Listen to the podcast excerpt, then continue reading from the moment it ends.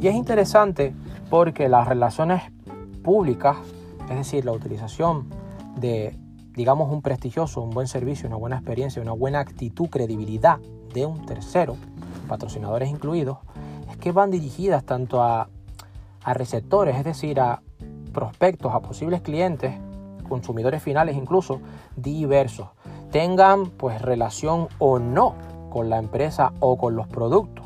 Es decir, tanto a gente interna, como he mencionado anteriormente, es decir, con un objetivo de, crear ese sentido de pertenencia, que eso es lo más importante, como a esos receptores, como esos posibles clientes prospectos, como se dice en venta, externos, que se utiliza sobre todo para crear imagen. O sea, Tres objetivos importantes es credibilidad alta de un tercero, por medio de un tercero, para tu imagen, para tu marca, marca personal, marca social, etc.